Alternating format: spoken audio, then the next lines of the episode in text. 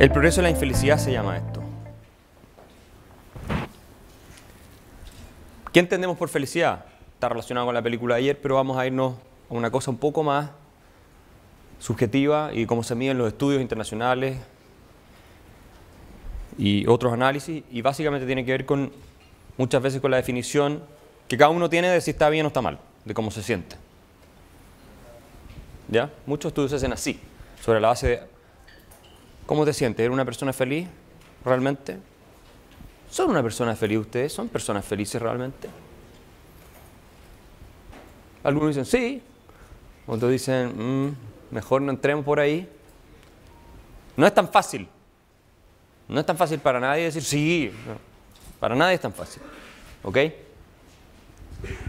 Déjeme mostrarle primero unas estadísticas generales, indicadores. Está según la Organización Mundial de la Salud, la tasa de suicidio en el mundo. Esta tasa de suicidio en el mundo desde la década del 50.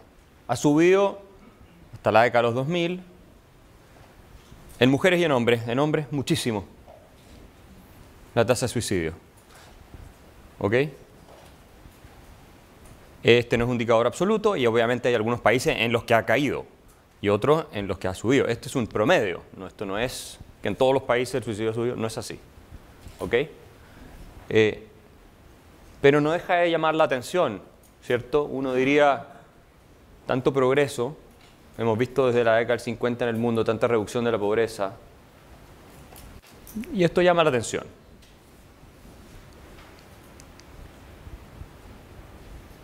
Estados Unidos, tasa de suicidio, desde los 2000 hasta ahora.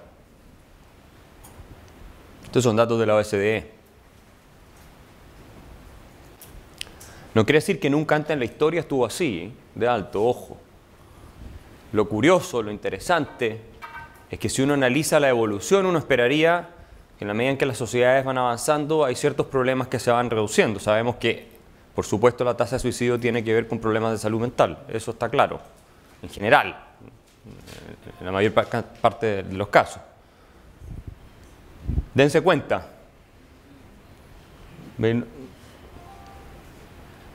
últimos 20 años prácticamente. Esto es algo que se está discutiendo muy fuertemente en Estados Unidos. Se ha disparado. Y últimamente se ha disparado las tasas de suicidio entre mujeres jóvenes en Estados Unidos. Entre un 80 y un 100%, 60 y 100%. De mujeres de la generación de los que están acá. Después vamos a entrar a, a analizar por qué. Esto es Chile. Esta es la de suicidio en Chile. También datos que yo saqué de la base de datos de la OCDE. Si bien es cierto acá se experimenta una bajada, vean esto, la tendencia. Claramente al alza. Insisto, esto no significa que en periodos, décadas muy anteriores no haya habido casos en que estuvo igual de alto o tal vez más alto. Se puede, pero en los últimos tiempos uno podría decir que había una tendencia y que se está empezando a revertir, se revirtió ahí un poco y ahí vuelve a subir. ¿okay? También investigando me di cuenta que es un tema que se está discutiendo entre profesionales de la salud mental, el asunto de los suicidios en Chile, de que hay un, hay un problema y hay un tema. ¿okay? Insisto, hay países, muchos en la OSDE, en que esto ha caído. Esto no es así en todas partes. Estoy poniendo algunos ejemplos que son, me parece, más emblemáticos. ¿Ok? Aquí tienen un análisis de la tasa de suicidios, ¿no es cierto? Eh, por edad, o sea, dónde, se afecta, dónde afecta más, la, edad, digamos, de las personas que se, se, suicidan, y por el nivel de ingreso de los países. ¿Ok? Aquí como que los colores no se distinguen mucho, pero lo que está claro del gráfico es que en los países de ingresos más bajos, medios bajos, las tasas de suicidio son más altas. ¿Cierto? Son datos de la Organización Mundial de la Salud. Entonces ahí hay un tema. No en todos, por supuesto, esto no es una regla absoluta, estos son, son promedios.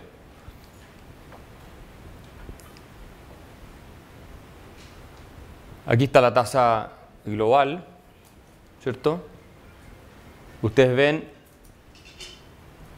en los países de altos ingresos, ¿cierto? Y en general en casi todos los países, aquí están, esto es eh, low and middle income countries, países de ingresos bajos y medio. Esto significa LIMCS, ¿ok? Ustedes se pueden dar cuenta que el suicidio es sobre todo, menos acá, curiosamente, pero es sobre todo un problema de los hombres. Los hombres se suicidan mucho más que las mujeres, ¿cierto? En general, mira, a nivel global, estos son los hombres, estas son las mujeres.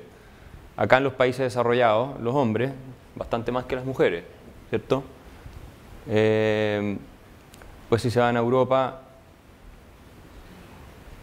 también, países de mediano ingreso en Europa, comparado con eh, hombres y mujeres. Es una gran diferencia, ¿cierto?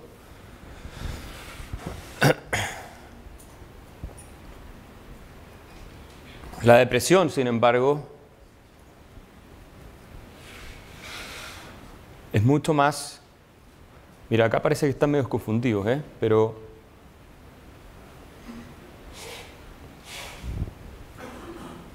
es mucho más un problema Mira, da la impresión que fuera, que fuera esto las mujeres, ¿cierto? ¿O lo estoy viendo mal? Eso es raro, porque cuando revisé la estadística era al revés. Pero en general los, eh, los trastornos de ansiedad y depresión afectan más a las mujeres. Eso es lo que muestran las estadísticas de la OECD.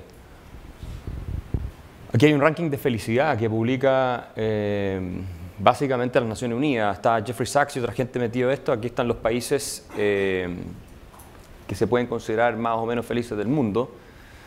No se ve muy con mucha claridad esta lámina, eh, pero y ustedes no van a poder encontrar mucho el país ahí. Pero si ustedes ven entre los primeros países, los países que se dicen más felices, este es un estudio serio, ¿no? Lo publica la ONU en colaboración con, con economistas eh, que están estudiando todo esto de la felicidad. Eh, ustedes ven Finlandia, Noruega, Dinamarca, Islandia, Suiza, o sea, son países desarrollados que están en el top en el índice de felicidad, donde la gente se declara estar, declara estar más feliz, declara estar mejor. ¿Ok? Eh, no todos, ¿ah? Ojo, no todos los países desarrollados están en ese ranking, ¿ok? O sea, en el, en el top necesariamente. Eh, hay algunos que, que están más abajo, y si ustedes se dan cuenta, los países que han ido perdiendo, cuando se hace un estudio comparativo, los países que han ido perdiendo eh, posiciones, si ustedes comparan el periodo 2008-2010 con el 2015-2017, en términos también hay algunos países avanzados, como Japón, como Suiza, la misma Noruega, Bélgica y así. Han ido en este ranking cayendo en términos del bienestar o subjetivo de, de sus habitantes. ¿ah? Todo esto son porcentajes negativos, de variación negativa. Yo solamente puse los de variación negativa, no puse los de variación positiva. ¿Ok? Ustedes pueden ver ahí, a ver si hay algún país latinoamericano, Honduras. ¿Hay gente de Honduras acá o no? ¿Estás más infeliz que hace...? Bueno, y vean ustedes quién está el último en la tabla. O sea, Venezuela. Venezuela no solamente es el último país en las tablas de competitividad, de libertad económica, de corrupción, todo. También es el país donde más ha colapsado la felicidad en el mundo en este periodo analizado aquí. Entonces parece ser que sí hay alguna relación, y es bastante evidente pensarlo, entre las circunstancias económicas y sociales y el nivel de bienestar subjetivo, ¿no es cierto?, de los ciudadanos. No es así nomás, da lo mismo, ah, estamos en guerra civil, no, somos felices, no. No es tan simple. Eh, no es una cosa puramente cultural, hay factores que son más, objetivos. ¿Ok? ¿Por qué es importante y por qué se están fijando los analistas en los niveles de felicidad que se miden de esta manera? Uno puede criticar mucho la metodología, pero a fin de cuentas existe. Porque fíjense ustedes, y aquí hay varios ejemplos, esto es de Gallup, yo lo saqué de Gallup, esto. Eh, Acá ustedes tienen ingreso per cápita en Ucrania. Y acá ustedes tienen, dice thriving, pero si la, gente se siente contenta, se siente bien, básicamente, y siente que está floreciendo, le está yendo bien, subjetivamente. Y esto se da justo, acá tienen ustedes la revolución, ¿se acuerdan hace tiempo atrás que en Ucrania colapsó completamente el orden social y que los eh, occidentes y Rusia se empezaron a meter y bueno, coincide con un periodo de una baja en la percepción subjetiva de las personas de su bienestar, en que están más frustradas, están más enojadas. Coincide eso. ¿Ok? Aquí yo les estoy transmitiendo el análisis que hace Gallup. Vean ustedes el caso del Brexit. Por eso esto no es solamente importante a nivel individual, sino que también a nivel social puede tener algunas implicancias. Al menos eso es lo que sugieren en, Gallup. Eh, ustedes ven que el ingreso va subiendo, ¿se fijan? Sin embargo, la sensación de bienestar va cayendo. Estos son números agregados, no quiere decir que, no quiere decir que cae y aquí rebota un poco y el Brexit, ¡pa! No quiere decir que sea la causa, pero evidentemente los factores, si quieren llamarlos psicosociales, juegan un rol en todas estas cosas. Los, movimientos nacionalistas un poco más duros y todo empiezan a surgir capturando mucha ansiedad, frustración de las personas, eso es algo que es sabido. ¿ok? Entonces aquí tienen ustedes un caso bastante interesante que es el del Brexit. La gente dijo, ¿saben qué más? Váyanse al carajo. Y votó por abandonar la Unión Europea choqueando al mundo completo porque nadie pensó, esa es la verdad, que los ingleses iban a irse. Bueno, algunos creíamos que se iba a ir, pero por otras razones. Y aquí tienen ustedes Egipto, que son ejemplos un poco distintos cada uno, pero tienen el caso de Egipto, ¿cierto? Eh, donde ven el ingreso y da la impresión que los colores igual están invertidos. Pero este obviamente es el ingreso. El ingreso agregado, porque puede haber grupos que estaban más desaventajados, o sea, esto es todo una cosa promedio. El ingreso va subiendo, sin embargo los niveles de felicidad que declaran tener los egipcios cae, y cae de manera muy importante. Y acá se produce el famoso Arab, Spring, la primavera árabe, que termina tumbando el gobierno y que después termina en un, en un caos bastante difícil de ordenar hasta que se estabilizó. Entonces, esto, este tema de la felicidad no es solamente, insisto, una cuestión así de media esotérica, de, individual, de cómo vamos a estar mejores, sino que tiene implicancias importantes desde el punto de vista político. Yo creo eso. Hay gente que tal vez me va a decir que no tiene nada que ver, no lo sé, pero yo creo eso. Creo que el análisis de Gallup, cuando lo hace en ese contexto, porque en ese contexto lo hacen, eh, eh, apunta a algo. Hay algo ahí, al menos, algo que vale la pena estudiar. Entonces, para ir entrando más en el tema de fondo, este era un contexto muy general, para entrar en el tema de fondo, yo no soy obviamente un experto en psicología de la felicidad, así que yo lo que les puedo transmitir a ustedes es lo que yo he estado estudiando, lo que he leído, lo que he conversado, es un tema que vengo siguiendo hace bastantes años, eh, y uno de los autores predilectos en esta materia, para mí al menos, y de los más preclaros pensadores sobre el asunto de la felicidad, es un profesor de la Universidad de Nueva York de la Facultad de, Negocios, de Negocios, que se llama Jonathan Haidt, que hoy día es un verdadero rockstar a nivel internacional, ha sido Foreign Policy, lo nombró uno de los intelectuales, de los 100 intelectuales más top del mundo, más líderes del mundo hace poco tiempo, hace un par de años en realidad. Y él tiene este libro, tiene varios otros escritos, que se llama The Happiness Hypothesis, la hipótesis de la felicidad. Yo veo que mis editores de la FP me, me cambian las fotos, pero está bien, el libro sale bien. Pero esto, ¿qué es lo que distinguen ahí ustedes? ¿Qué más? ¿Cierto? Es un elefante con una persona que va nadando en el mar, ¿cierto? Esto es agua. eh, no, se queda, no queda muy claro por, por la posición de la portada, pero es un elefante. Ahí está. Es un elefante que va nadando en el mar. Y ustedes saben que los elefantes son extraordinarios nadadores, ¿cierto? Son, eh, son conocidos por, por ser extraordinarios, nadan kilómetros. Bueno, yo voy a, a continuación contar algo de lo que dice Haidt en este libro, pero también lo voy a complementar con varios otros estudios que han ido apareciendo sobre la materia y la felicidad.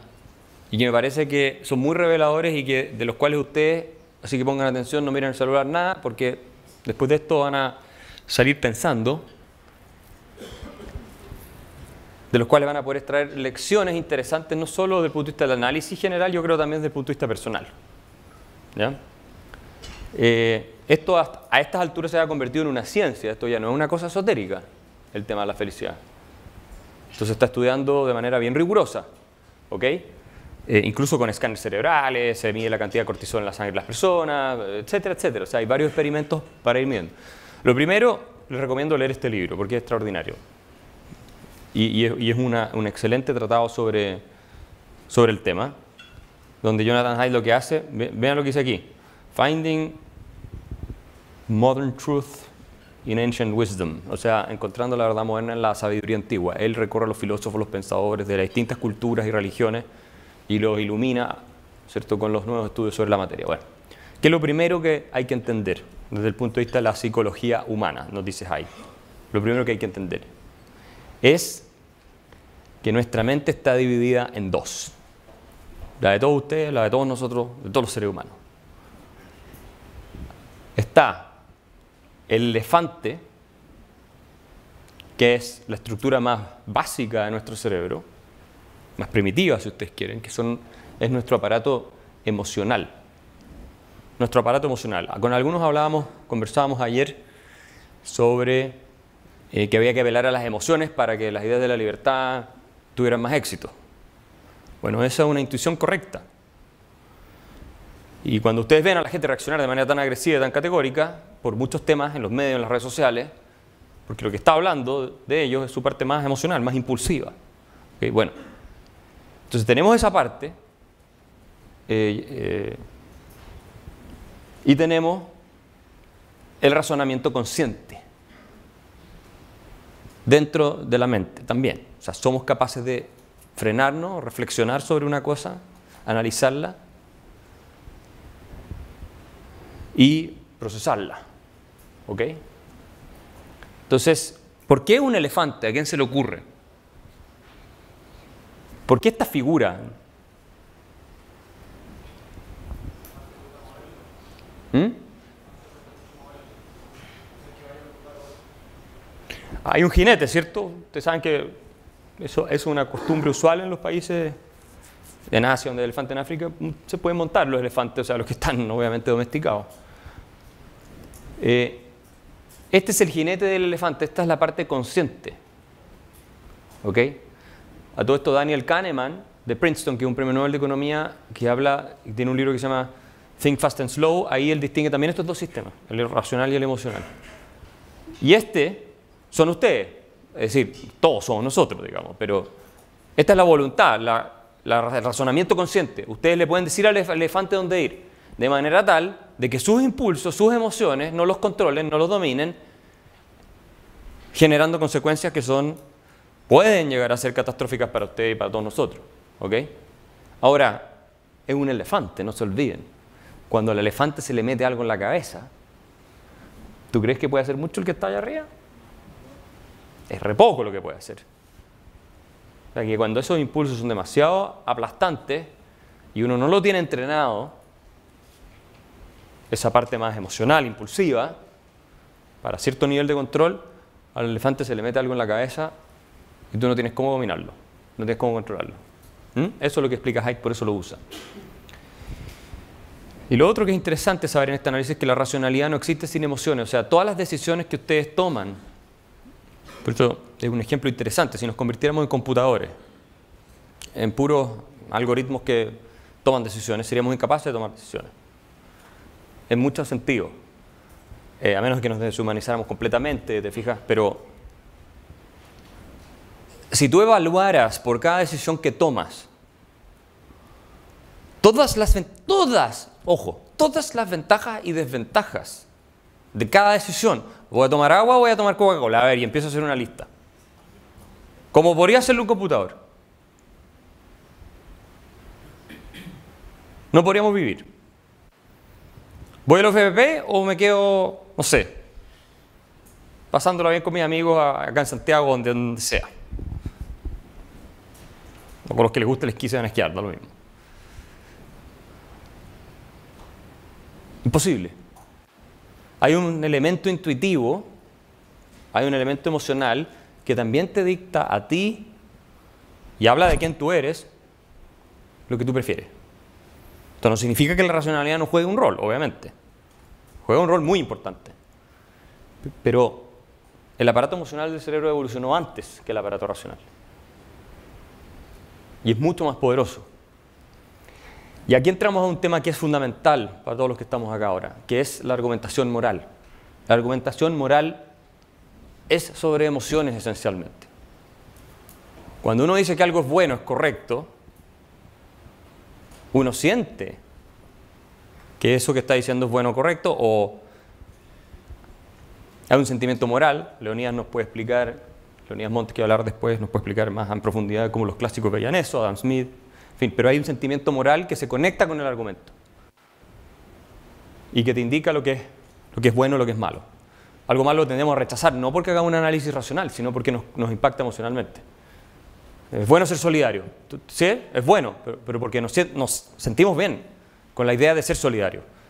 Tal vez no, como hablamos ayer, no todos se sienten bien con la idea de ser ellos mismos solidarios y poner de su bolsillo, pero sí con la idea de que hay que ayudar. ¿Ok? Entonces, ojo, que gran parte del debate público es emocional. Y por eso uno dice, ¿qué, ¿pero qué está pasando si ya no, no podemos...? Bueno, esa es la razón. Tiene que ver mucho con emociones. Y otra cosa que es importante es al ser humano las cosas negativas le afectan más que las positivas. Las malas noticias pegan 10 veces más que las buenas. En tu vida personal, los problemas que llegues a tener, o a nivel social, a nivel general. Tú no ves en las noticias, esto lo dice Steven Pinker permanentemente, que acaba de sacar un libro, profesor de Harvard, tú no ves en las noticias todos los atentados que no se hicieron en el mundo, o todos los niños que no se murieron de desnutrición, nadie ve eso.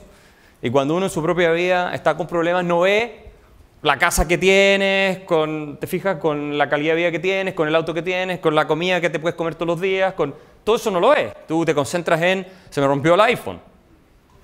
¿Qué voy a hacer ahora, Dios mío, sin, sin internet, sin chats, sin Instagram? Depresión. ¿Qué hace la felicidad entonces? ¿Cuáles son los elementos que contribuyen a definir la felicidad? ¿Es la del dinero? ¿Vieron la película o no? Buenísima. En cierto sentido, todos sentimos alguna admiración, ¿verdad? Por este tipo de personaje. Como dice, sí, el tipo es un chanta, pero de alguna manera igual logró algo bastante notable. Como que queda esa sensación. Cuando lo muestran en el metro, sudado, en el terno, y después está ahí. Es como, si nos dieran a elegir a todos, probablemente no nos gustaría seguir en el metro. Ahora tal vez no estamos dispuestos a pagar el costo y al final sí seguimos en el metro. ¿Pero es el dinero? No. Los estudios que se han hecho muestran que es cierto, hay una cantidad de, dinero, de comodidad, confort material que influye en tu bienestar. Pero si ustedes se ganan la lotería, y lo se ha hecho en estos estudios con los ganadores de lotería, los ganadores de la lotería experimentan un pic de felicidad cuando les dicen que se ganaron la lotería. Después su felicidad vuelve a los niveles anteriores a ganarse la lotería, en muchos casos más bajo. ¿Saben por qué? ¿A quién se le ocurre? No, pero no es porque no hicieron nada. No tienen nada más que hacer. Puede ser algo, pero lo esencial no es eso. Lo esencial y los ganadores de la lotería ven tremendamente alterado su ecosistema de relaciones con familiares y amigos. Y en Estados Unidos hay grupos de ayuda como Alcohólicos Anónimos para ganadores de la lotería, que se juntan a discutir sobre los dramas que están experimentando después de haberse ganado la lotería. Hecho. Googleenlo, lo van a encontrar. Eh, entonces, claro, llegan todos los primos a pedirte plata, llega todo el mundo, empieza, se altera todo, la gente se te acerca por interés, de repente aparece ese primo segundo grado que nunca viste, y, y tú te empiezas a sentir una persona distinta, no es, tu, no es tu elemento, no es tu ambiente. Insisto, tu ecosistema psicológico, tu entorno se distorsiona, se desestabiliza. Y al mismo tiempo, aquellos que, por ejemplo, han sufrido, un accidente y han terminado en silla de ruedas, poner un ejemplo que es algo bastante dramático, experimentan una caída en los niveles de felicidad fuerte, al principio, muy fuerte, en general, y después su, nivel de felicidad vuelve a estable igual que antes del accidente. ¿Por qué? Porque con su entorno lo que ocurre es lo contrario. Y porque tienen ese entorno afectivo que los apoya. ¿Cierto? Los hermanos, eh, qué sé yo, los hijos, la esposa, el, en fin, los amigos. Esas personas, y ustedes de repente las ven y no les ha pasado, de repente uno va en la calle y ve una persona con discapacidad y dice, y uno siente empatía, es natural. Y uno cree muchas veces que esas personas, por eh, la limitación que tienen, son menos felices. No, no necesariamente. Eso no significa que uno no, o sea, que, da lo mismo, no. Pero entiendas el punto. No necesariamente. A veces son más felices que los que pueden caminar perfectamente. ¿Ok? ¿Será la belleza entonces ¿El origen de la felicidad? No sé si ellos dos eran muy felices, pero... ¿Qué es lo que muestran los estudios sobre eso? Son cosas que perseguimos, ¿no? Dinero y belleza son cosas que todos perseguimos. Es un hecho. Y si los perseguimos, por algo será. Tal vez pensamos que por ahí va la cosa. Los estudios lo que muestran es que la gente fea también es feliz.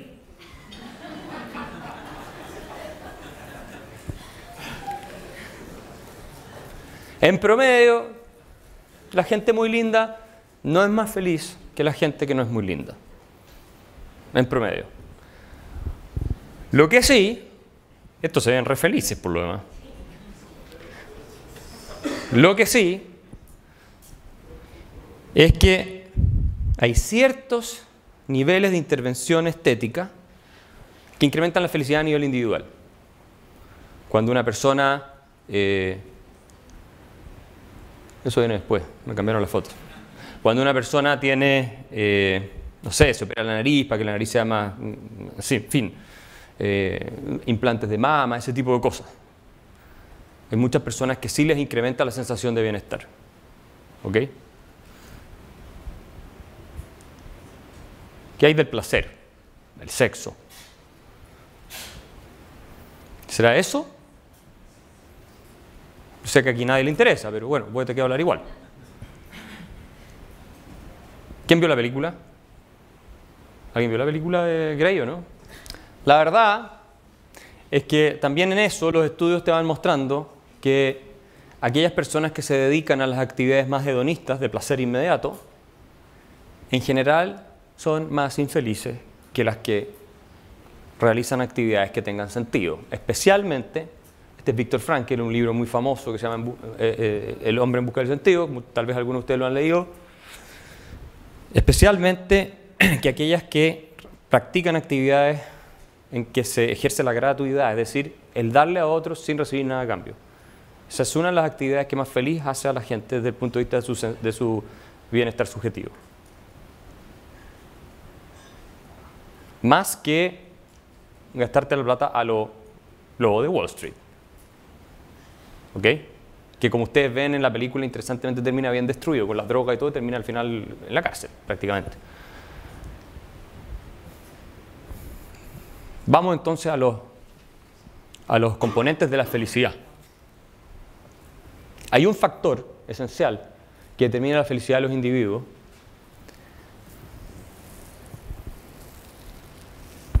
y el cerebro que muestro es porque precisamente todo está en el cerebro, que es el ADN. Hay un componente de la felicidad que es genético y sobre el que ustedes no pueden hacer nada, sobre el que todos no podemos hacer nada. Ojo, es un componente, no es toda la historia, pero es un componente muy importante. La felicidad está en el cerebro. ¿Ok? Y en parte tiene que ver con un área del cerebro que el córtex frontal. Jonathan Haidt habla del cortical lottery, de la suerte que tú tienes en la lotería natural de, de cómo sale tu cerebro. Y la estadística que él menciona es que el 50-80% de la felicidad, según diversos estudios, es por genética. Ustedes pueden no creerlo si no quieren. Pero al menos los estudios están mostrando eso. ¿Ok? Ahora, eso no significa que estás predeterminado o determinado, ojo, ¿ok? Y esto es bien interesante, si usted en el córtex frontal les han hecho escáner a, incluso a bebés, ¿no es cierto? Ven que las ondas vienen mucho más intensas por el lado izquierdo. Esas personas después tienden a desarrollar menos depresión, tienden a, tener menos ansiedad, etc. Incluso en los niños chicos, los bebés, los que tienen en el lado derecho más activado tienden a llorar más, por ejemplo, cuando los separan de la mamá. Son más proclives a, sentir esa angustia. ¿Cuáles son las recomendaciones? Que todos tenemos un cierto potencial de felicidad que podemos desarrollar, llevar al límite, ¿cierto? Terapia cognitiva. Los pensamientos negativos son grandes responsables de la infelicidad de las personas. No me la puedo, no soy capaz, el mundo no me quiere, Dios me odia, eh, jamás me resulta nada. Todo ese tipo de cosas que todos los seres humanos nos pasan, entran en un loop, un feedback loop, en que el pensamiento negativo alimenta la emoción negativa, la emoción negativa alimenta un nuevo pensamiento negativo, le da más fuerza y así de ahí no sales más. Entonces la terapia cognitiva lo que hace es enseñarte a pensar de otra manera, de manera tal de romper ese círculo vicioso, utilizando tu aparato racional. Otra cosa que es importante y es, en este mismo contexto desafiar los pensamientos automáticos. Esto de que siente al tiro algo negativo cuando pasa algo. No. hay ciertos estímulos que a uno le generan reacciones negativas. Hay que, hay que repensarla, hay que darle una vuelta. No hay que dejarse llevar inmediatamente por la emoción negativa. No hay que interpretar inmediatamente las palabras de alguien que está hablando contigo en su peor sentido. Tal vez hay que darle un poquito de buena fe. ¿No es cierto? Como en el caso de los bingos, por ejemplo. Porque esto también se aplica a nivel político, ¿cierto? ¿Cómo agarramos e interpretamos lo, más, lo peor de lo que dijo la persona para poder generar un escándalo? Bueno. Eh, y otras cosas que se recomiendan, caminar, esas cosas simples ayudan muchísimo a incrementar los niveles de bienestar. Bueno, en el caso más extremo ya es, es simplemente el tema de las pastillas. Voy a avanzar más rápido. Factores que se han probado externos contribuir fuertemente a la felicidad. Un buen matrimonio. Un buen matrimonio es uno de los factores de mejor predictibilidad en términos de felicidad subjetiva. Ahora, la correlación, la relación podría ser inversa, podría ser que la gente que es feliz se casa tiene buenos matrimonios y no, pero esto, esto se discute. Pero en general, tener un buen matrimonio es una eh, forma de incrementar la felicidad, felicidad subjetiva. Los seres humanos somos muy malos para adaptarnos a la soledad, muy malos. La gente que cree, no, yo voy a vivir ahora solo para toda la vida y todo, normalmente hay excepciones, por supuesto, pero por regla general, esas personas terminan con serios problemas de salud mental y física. Ojo, la religión. Las personas más religiosas en promedio son más felices que las que no lo son. Hasta ahí los ateos, con su pragmatismo. Y yo soy agnóstico, yo no soy una persona religiosa. Pero los estudios te muestran que la gente que tiene un sentido de trascendencia, que tiene una conexión con algo que va más allá, que, aparte, parte, que forma parte de estas comunidades religiosas donde se ve la cara con otra gente, donde participan juntos, hacen un esfuerzo en común, en fin, en promedio tiene niveles de felicidad más, más altos. Eh, bueno, perseguir metas de corto plazo, estas son cosas un poco de sentido común. No tanto es que cuando tenga, no sé, el doctorado de Harvard o de no sé dónde voy a ser feliz. No, eso no, eso no es la forma. ¿ah? Es el proceso. Eh, y lo que les decía, objetivos menos materialistas en la vida, actividades de gratitud y generosidad. Y lo otro, si van a gastar plata, este es un consejo que se da, dan los psicólogos eh, que estudian estos temas, gastenla en experiencias mucho más que en bienes materiales para obtener estatus. No se compren el Mercedes GLA 220D, que cuesta 25 millones de pesos, ahora está en descuento, en la Kaufman. No, gástense la plata viajando. Háganse, hagan experiencias. Si les sobra, bueno, da lo mismo, porque no tienes un costo oportunidad. Pero no es la realidad de la mayoría de las personas. Las experiencias contribuyen mucho más a la felicidad que comprarse reloj de 10 mil dólares para mostrarle a todo el resto que a mí me va bien o andar en el auto caro.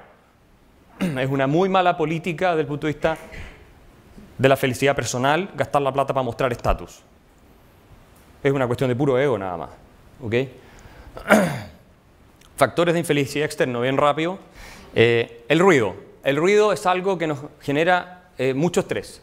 Vivir en zonas ruidosas de la ciudad es algo que genera mucho estrés. Eso te afecta tu estado de bienestar en general. No a todo el mundo, pero a mucha gente le pasa en promedio es así. Por eso es mejor no vivir en zonas de la ciudad muy ruidosas. El tráfico, el, commuting, como se dice en inglés. El commuting, de pasarse dos horas en un tráfico para ir al trabajo, volver dos horas después, eso es terrible. También afecta mucho, o sea, medido los niveles de cortisol de la gente que llega a la oficina después de estar viajando mucho rato y son mucho más altos de las personas que, comparado con las personas que se van caminando. La vergüenza. Cuando tú tienes aspectos, ¿cierto? Lo mencionamos ya, eh, de tu apariencia que son un poquito incómodos o que no son muy estéticos, bueno, tú lo puedes arreglar y eso disminuye, está probado que en muchos casos disminuye la ansiedad y la depresión. Y puse el tema de los pechos no por nada sesgado, para que no me vengan a acusar aquí, viste, aquí está tu patriarcado, no. Es porque en las estadísticas, porque la veo allá riéndose a, nuestra... ¿ah? Es porque las estadísticas muestran que la operación que más efecto tiene, según la, esto lo cita Jonathan Haidt en su libro, que más efecto tiene sobre eh, bajar niveles de depresión y pecho es esta. Eh, sobre niveles de depresión y ansiedad. Es la de los pechos. Eso. Eso. Eh, bueno, las malas relaciones es lo peor. Nada es peor que tener malas relaciones permanentes. Nada. El que esté en una relación de pareja que sea tóxica salga mañana. No, de esta charla sale y le manda, terminamos. Total, acá en la UFPP voy a conocer a alguien más. Esto es lo peor que te puede pasar. Nada destruye más la felicidad de una persona, nada, que una mala relación. Es decir, una mala relación de pareja o bien en el trabajo tú tienes un jefe que te hace la vida imposible, un compañero de trabajo en el que te peleas todos los días, eso es terrible. Hay que alejarse, ¿no? Y otra cosa, y aquí voy a parar un poco, un minuto, porque me van a retar después. Las redes sociales y las pantallas. Las redes sociales son, están probando y demostrando ser malísimas desde el punto de vista del bienestar subjetivo. Malísimas. Hay una serie de estudios, especialmente en los niños que se están exponiendo a pantalla de a los cabros a los 5 años le pasan el celular para que deje joder y se, y, se, y se pone a jugar ahí, le están haciendo un tremendo daño a largo plazo cuando eso no es controlado, ¿no es cierto?, en el tiempo. Desde el punto de vista del desarrollo de su cerebro, el punto de vista de la ansiedad. ¿Cuánto acá tienen Instagram? Un desastre. Todos tienen Instagram, un desastre. Instagram es una de las redes sociales que más ha influido, especialmente en el caso de las mujeres, esto lo muestran los estudios, a incrementar los niveles de ansiedad y depresión. Y está correlacionado con el alza de la tasa de suicidio en Estados Unidos en los últimos años, radicalmente en el caso de las mujeres jóvenes, que ha subido mucho más, la de los hombres más o menos se ha mantenido estable. Así que ojo con ese tema. Las redes sociales pueden ser instrumentos de trabajo, uno los puede usar de vez en cuando, pero Hoy en día con estos teléfonos, la verdad es que somos esclavos de las redes sociales. Estamos todo el rato y hacemos el tour. El Facebook, el Instagram, el Twitter, el mail. A los dos minutos, el Facebook, el Instagram, el Twitter, el. ¿Es así o no? Es así. Porque todos estos sistemas son drogas digitales. Funcionan con los mecanismos de recompensa del cerebro, como cuando van al casino. Entonces tira la mano, a ver qué va a salir, qué va a salir.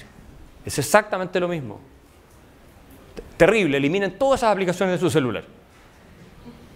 En serio, lo mejor que pueden hacer.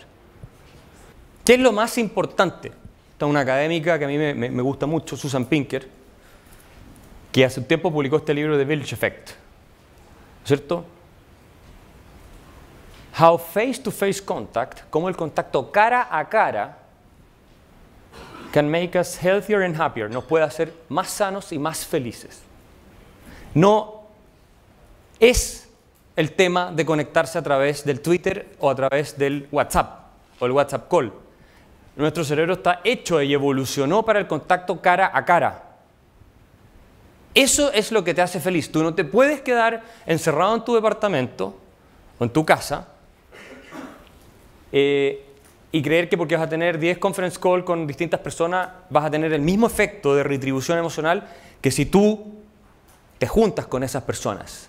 Necesitamos ver la cara de la gente, el contacto visual. Y no solamente de tus seres más cercanos, amigos y, familiares, sino la pequeña charla que tienes con el consejo del edificio, que tienes con la gente que de repente te cruza, que uno tiene su rutina, se encuentra con personas. Pero eso es muy sano, es muy bueno. Y eso es muy importante en este contexto. Y acá les voy a citar un estudio muy políticamente incorrecto que está publicado por el National Bureau of Economic Research en Estados Unidos y que generó tremendo impacto, pero es un equipo muy serio. Yo lo comenté con Jonathan Hyde, me dijo es un estudio muy serio eh, que obviamente vale la pena analizar. Y se lo recomiendo, lo pueden bajar de internet. Se llama La paradoja del declive de la felicidad femenina. Esto es lo que las feministas no quieren leer, por supuesto. Desde la década del 70 hasta ahora, a pesar, lo dice el estudio, ¿no es cierto? Si ustedes ven, de distintos indicadores objetivos de empleo, de ingreso, de lo que ustedes quieran, eh, posibilidad de estudiar, las eh, mujeres obviamente tienen hoy en día una realidad mucho más igualitaria, si ustedes quieren, con los hombres, muy distinta que la que tenían hace un siglo, 50, 60 años incluso, ¿cierto? Eso nadie lo puede discutir. De hecho, el paper dice eso, pero es por eso la paradoja. A pesar de todo eso, dicen, ¿no es cierto?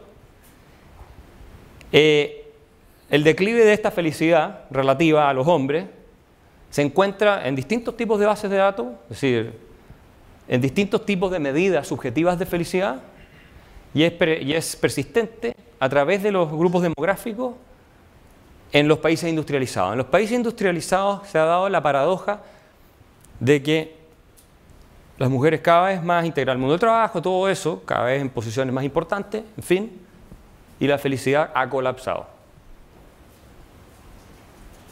Y en este estudio no tienen buena respuesta, tienen distintas teorías de por qué podría ser. Pero ojo con ese tema. Ojo, porque hay un engaño universal, también pasa, pasa para los hombres, válido para los hombres también por lo demás de que si tú eres una persona que se dedica a trabajar toda la vida, no tiene hijos y todo, y te compras un perro después, vas a ser muy feliz. No, no es así. Ahora, una de las razones por las cuales tal vez esto ha pasado es porque efectivamente hoy día hay mucho más presión para las mujeres, en el sentido que aparte de trabajar tienes familia y todo lo demás. ¿Ya?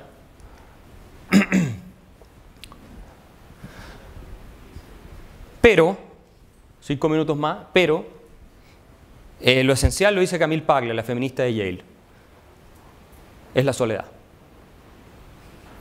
Y acá hay un estudio de Harvard que se publicó hace poco tiempo, la soledad que está afectando a hombres y mujeres, pero a las mujeres está afectando mucho más fuerte. De hecho, de acuerdo a ese mismo estudio que les citaba, las mujeres son más infelices que en la década del 70 y no solo son más infelices que en la década del 70, en estos países industrializados, son más infelices que los hombres. Antes solían ser más felices que los hombres, según estos mismos indicadores de la década del 70. O sea, sus niveles absolutos y relativos de felicidad cayeron. Son más infelices que antes y aparte son más infelices que los hombres. Es una cosa que da para pensar un buen rato. ¿Qué pasa con los hombres? Acá se hizo un estudio, Harvard publicó hace un año, una cosa así, un estudio, el más extenso, uno de los más extensos hecho jamás, sobre el tema de la felicidad y el bienestar. Partió en 1938, imagínense ustedes, esto plena Gran Depresión en Estados Unidos. Eh, de los 268 hombres que partieron en el grupo, solo 19 sobreviven, obviamente ya son muy viejos. Y los investigadores que partieron esto seguían muriendo porque obviamente envejecían, pero había otros que seguían con el estudio, ¿ya? que tomaban su lugar. Es uno de los más largos de la historia. Y en los 70 se agregaron otras personas. Entonces la, base de, de, estudios se agrandó, se incrementó. ¿Ya? Residentes de Boston. Y también incluyeron eh, a sus hijos, a los hijos del grupo originario. Eh, la conclusión central del estudio. ¿ok? De todos los factores que hemos discutido, de todo, ¿qué es lo que más feliz hace a los seres humanos? O sea, lo que más, el predictor de una mejor salud, porque en realidad esto ya más que felicidad, un tema, lo que ellos trataron de hacer es qué factores permiten predecir quiénes van a vivir de mejor manera, desde el punto de vista de la salud física, pero también mental. Eh, por eso es un estudio sobre salud, ¿cierto? Eh, en, estos dos, en estas dos dimensiones, pero sobre todo, y dice, miren, las relaciones cercanas, más que el dinero o la fama, son las que mantienen felices a las personas a lo largo de sus vidas, reveló el estudio. Esto, esto yo lo saqué de la Universidad de Harvard, de la página donde ellos, donde, donde ellos promocionan el estudio. Esos lazos protegen a las personas de los descontentos de la vida, ayudan a retrasar el deterioro mental y físico y son mejores predictores de vidas largas y felices que la clase social, el cociente intelectual o incluso los genes. Ojo con lo que mencionamos al principio. Por eso no estamos determinados. Ese hallazgo resultó ser cierto en todos los ámbitos, tanto entre los hombres de Harvard como entre los participantes de la ciudad. La clave son las relaciones humanas. La familia, las amistades y los contactos sociales que uno puede tener. Esa es la clave de la felicidad, la más importante, no es lo único, hay muchos factores. Tanto así que para las probabilidades de mantenerse vivo en el tiempo, para las probabilidades de mantenerse vivo en el tiempo, este es el ranking. Ustedes dirían, el aire limpio, Santiago, nosotros que estamos respirando puras cuestiones tóxicas, una nube asquerosa en estos días. No, no es lo más importante. La hipertensión tampoco. Los que son medio de sobrepeso, olvídense. El ejercicio, los que son deportistas, olvídense.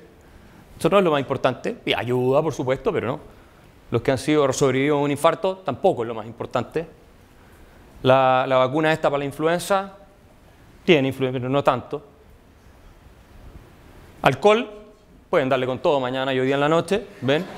No, van a cortar sus vidas necesariamente por esto. Fumar, esto ya empieza a importar un poco más. Ya empieza a importar, pero tampoco es lo más decisivo. Vean ustedes, lo más importante es tener relaciones cercanas con gente y la integración social, no ser un excluido, un paria, ¿verdad? Por los grupos sociales. Y aquí donde también las redes sociales, el Instagram y todo eso está jugando un rol muy importante porque hoy día la desintegración no, no es como antes, que era no te invitábamos a tal parte o no eres parte del club. Hoy día te desintegran a través de las redes online porque tú te enteras absolutamente de todo. Si es que si es una fiesta y no te invitaron, tú lo sabes. Entonces, la magnitud del impacto es mucho más grande. ¿ah? Una última palabra sobre el amor de pareja. Vamos a cerrar con esto. Se han hecho encuestas sobre el amor romántico en 166 culturas de todo el mundo para determinar dónde existe esta idea del amor romántico. La que nosotros vemos en Disney, esa.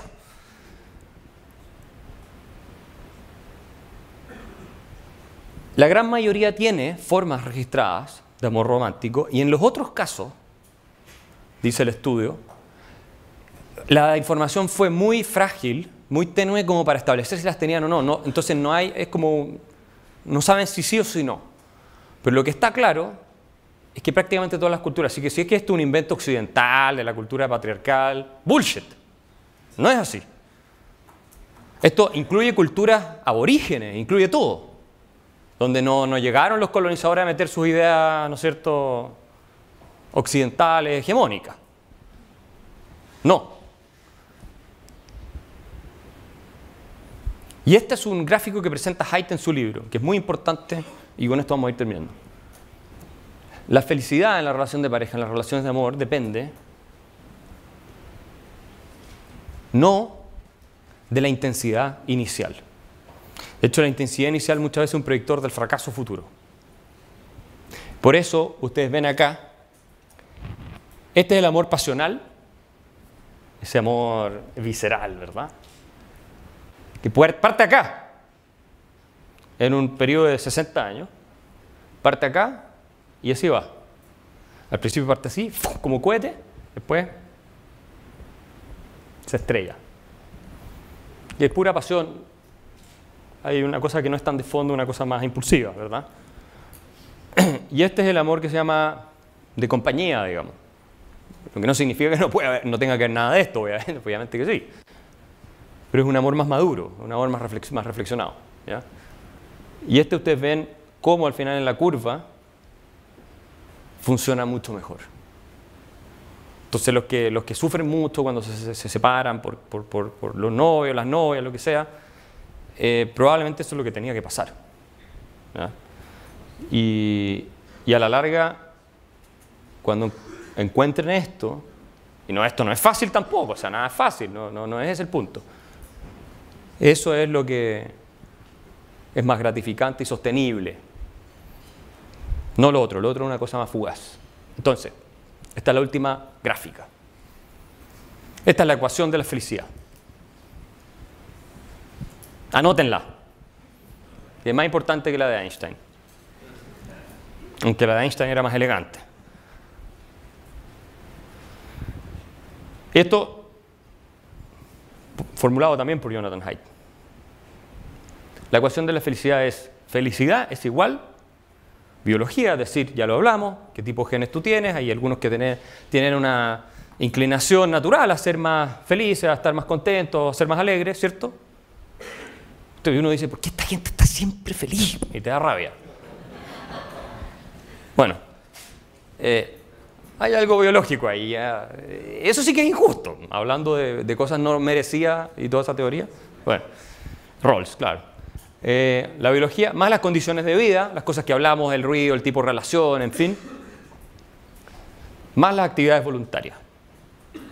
Si vas a tener lindas experiencias, si vas a desarrollar actividades de gratuidad, eh, todas esas cosas. F es igual B más C más B. Muchas gracias.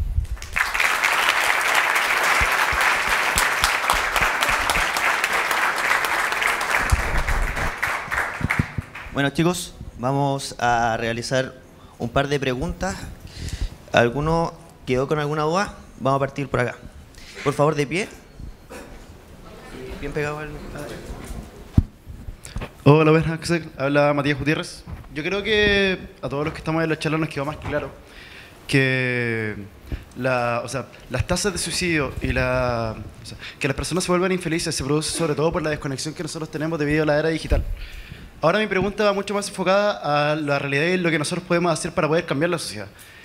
¿Qué nosotros podemos realizar para disminuir esos niveles de infelicidad a nivel social?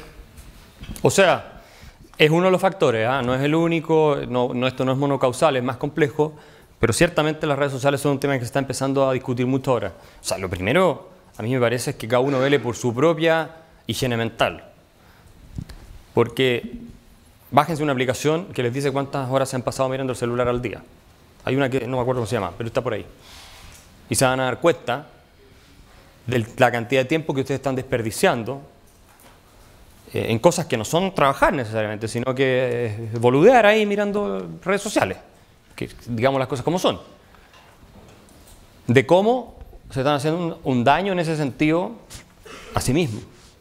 Eso es tiempo que podrían estar hablando con sus hermanos, con sus papás, que podrían estar haciendo actividades con amigos probablemente y así sucesivamente.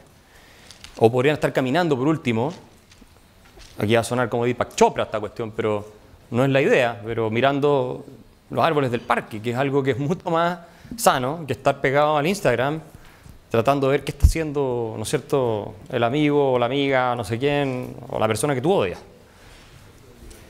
Entonces, partamos por uno mismo. Partamos por uno mismo, partamos por arreglar su propia casa, digamos. Eso es lo que a mí me sorprende muchas veces de estos grandes revolucionarios que salen a protestar a las calles, no tienen ni la cama hecha en su casa y quieren arreglar el mundo. Eh, entonces, yo, como, yo, yo lo he hecho, lo he hecho, yo he eliminado algunas redes sociales de mi, de mi celular. De hecho, me compré otro celular que no tiene ni, ni WhatsApp ni absolutamente nada.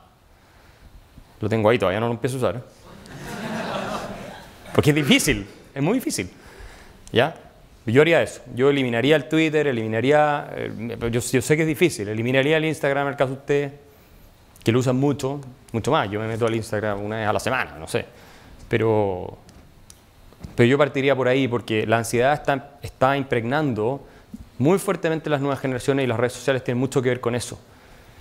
Y los umbrales de tolerancia de las nuevas generaciones a la frustración, a la adversidad, eh, a la exigencia. Esto, esto es así. Son mucho más bajos. A, ser ofendido, entonces tiran un piropo ya se derrumba el mundo, como lo que pasó en Las Condes. O sea, al final cultivamos la fragilidad de esa manera. Y las redes sociales tienen algo que ver, no es lo único, pero tienen mucho que ver. Y generar conciencia en tu entorno también. Hablarlo con tus hermanos, hablarlo con gente es difícil, ¿eh? pero se puede avanzar en algún sentido. De hecho, en Francia se acaba de prohibir el uso de celulares en todos los colegios. Se prohíbe, los niños ya no pueden usar, ya no están jugando. Imagínense, niños de 6, 7 años, o 10 o 12, da lo mismo. No salen a jugar como jugábamos todos, que somos un poco más viejos en el colegio. Están ahí. Terrible. Axel, por acá. Gracias. Eh, bueno, en primera, justo algo que me comentaba Nicolás, es, un poco irónico. O sea, ahorita está solo todas las redes sociales y atrás están las redes de la, de la FPP. Es que es así, es así la sigan. Pero bueno, eh, mi pregunta es que al principio de, tu exposición nos mostraste eh, que los gráficos, los hombres son los que más se suicidan, o al menos eso mostraba la data. Pero el asunto es que después nos mostraste que las mujeres son más infelices. Entonces, ¿a qué se debe que el hombre siendo más feliz se suicide más y la mujer siendo más infeliz se suicide menos? O sea, no, es que tampoco hay una relación directa en todas estas cosas, ojo. Pero, pero puedes tener mucho tipo de respuesta. Sería bueno tener tal vez un experto en esas cosas acá, pero al tiro. Pero probablemente los hombres, eh, cuando caemos en estados depresivos y cosas así, son mucho más profundos, más agudos y estamos dispuestos a llevar las cosas más lejos. Pero eso no tiene que ver con que en, promedio eh, haya más depresión en los hombres necesariamente que en las mujeres, sino que la depresión probablemente llega a consecuencias más extremas. Pero sí lo que muestra la Organización Mundial de la Salud es que el trastorno de ansiedad y depresión es más persistente entre mujeres que entre hombres. Eso es, es una cosa eh, bastante conocida y a través de continentes incluso, ¿ok? Eh, y la tasa de suicidio mucho más grande entre hombres que entre mujeres. Gracias. Una última pregunta por acá. Hagamos un par más porque si no va a haber rebelión acá. Eh, hola, mi nombre es Josefina. Me gustaría saber cuál es su opinión sobre dos típicos mitos eh, respecto a la felicidad. La primera es lo típico de ignorance is bliss, de que en general la gente inteligente mm. tiende a ser más infeliz que la gente que tiene conocimientos más básicos. Y la segunda es cómo afecta el entorno en, cambio, en torno a los cambios climáticos en los sentidos de felicidad, porque yo he escuchado que, por ejemplo, por poner un ejemplo burdo, la gente de Inglaterra que recibe menos luz solar, que se oscurece a las 4 de la tarde, o la gente de Irlanda, tiene a tener tasas de suicidio más grandes que otros países donde, por ejemplo, en Brasil se vive a la luz solar y a la playa y eso los tiende a ser más felices. Mm. Bueno, sobre lo segundo, eh, yo creo que la tasa de suicidio puede ser un indicador, pero no se puede extrapolar una relación directa entre niveles de felicidad y tasa de suicidio así simple es algo más complejo, pero si tú te fijas, países como Dinamarca, Noruega, Suecia están todos entre los más felices del mundo.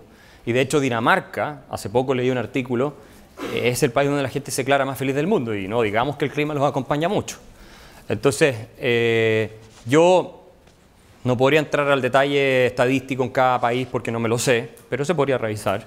Lo que sí está claro es que en los índices de felicidad eh, tú tienes, en los países nórdicos están en el top, y también está claro que los países con eh, menores ingresos, ingresos medios bajos, suelen tener mayores tasas de eh, suicidio, si vamos a hablar del suicidio, que los con más ingresos. Y que en muchos países de la OCDE con más ingresos eh, esas tasas han ido cayendo también, de suicidio y de, incluso de, desórdenes de salud mental. ¿ya? no en todo, pero, pero eso ha pasado. En Estados Unidos claramente es una, un poco una excepción a esta regla. Eh, o a esta, este, a esta tendencia que se ha visto en otras partes. Eh, Chile también, hasta cierto punto. Pero, pero insisto, no, no porque en un país se suicide más gente en promedio puede ser un indicador y por lo tanto te tiene que llamar la atención de que algo está pasando, pero no un indicador inmediato que los niveles de felicidad son más altos o más bajos que en otros, donde hay menos suicidio o más. ¿ya? No es una cosa tan directa. ¿Por acá? Es que están...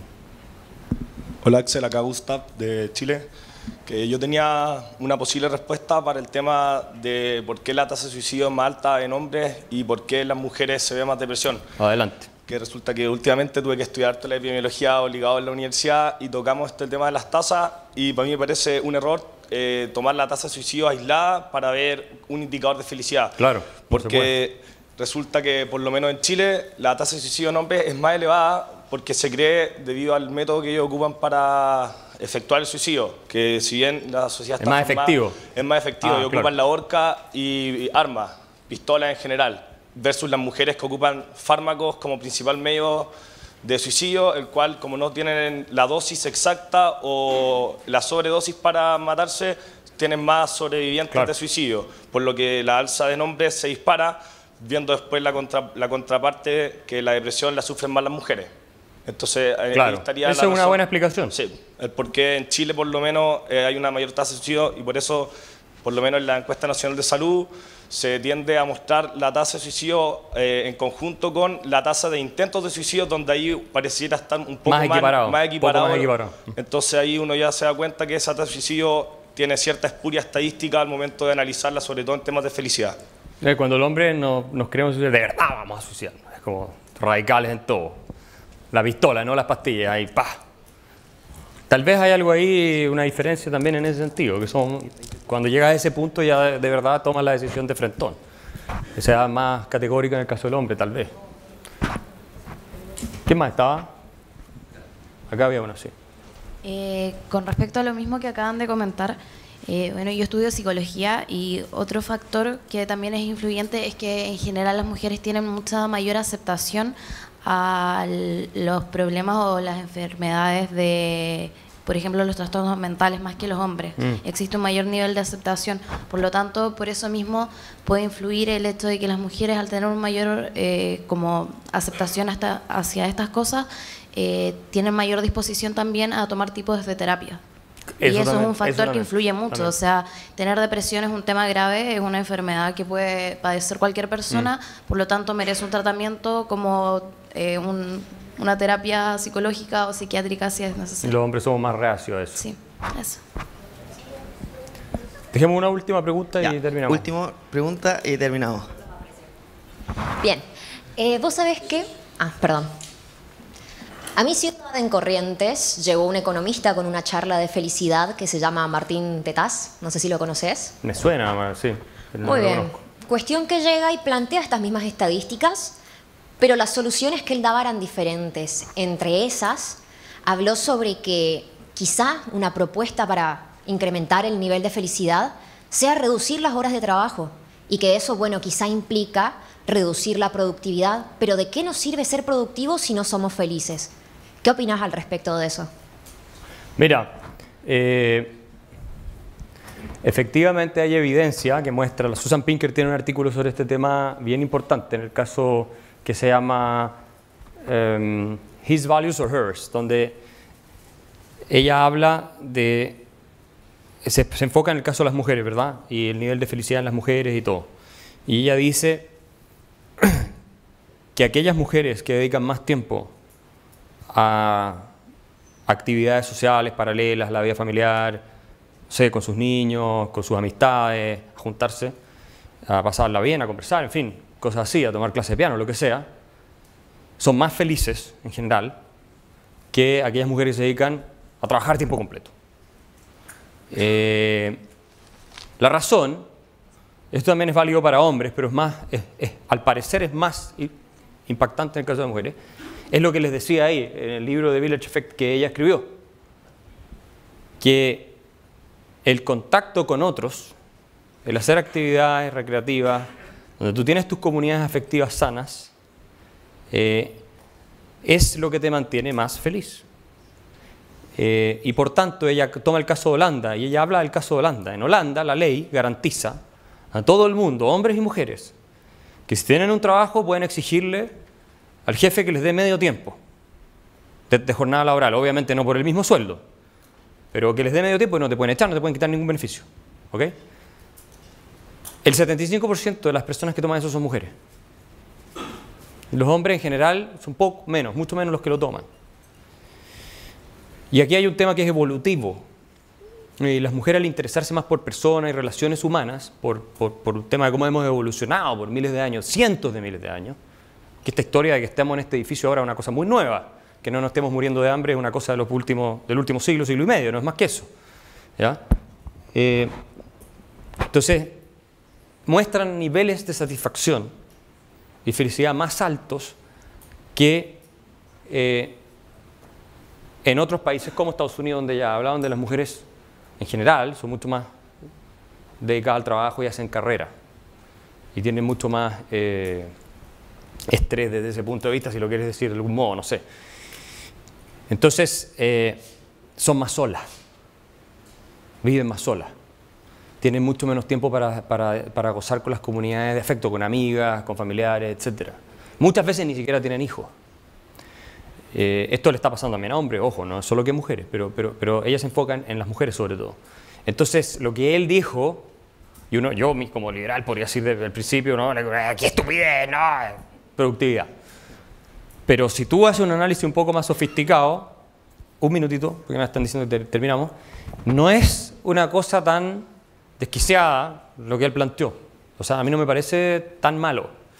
Pero tiene que ser una decisión personal. Cada persona debe tomar esa decisión en la medida de lo posible, ¿te fijas?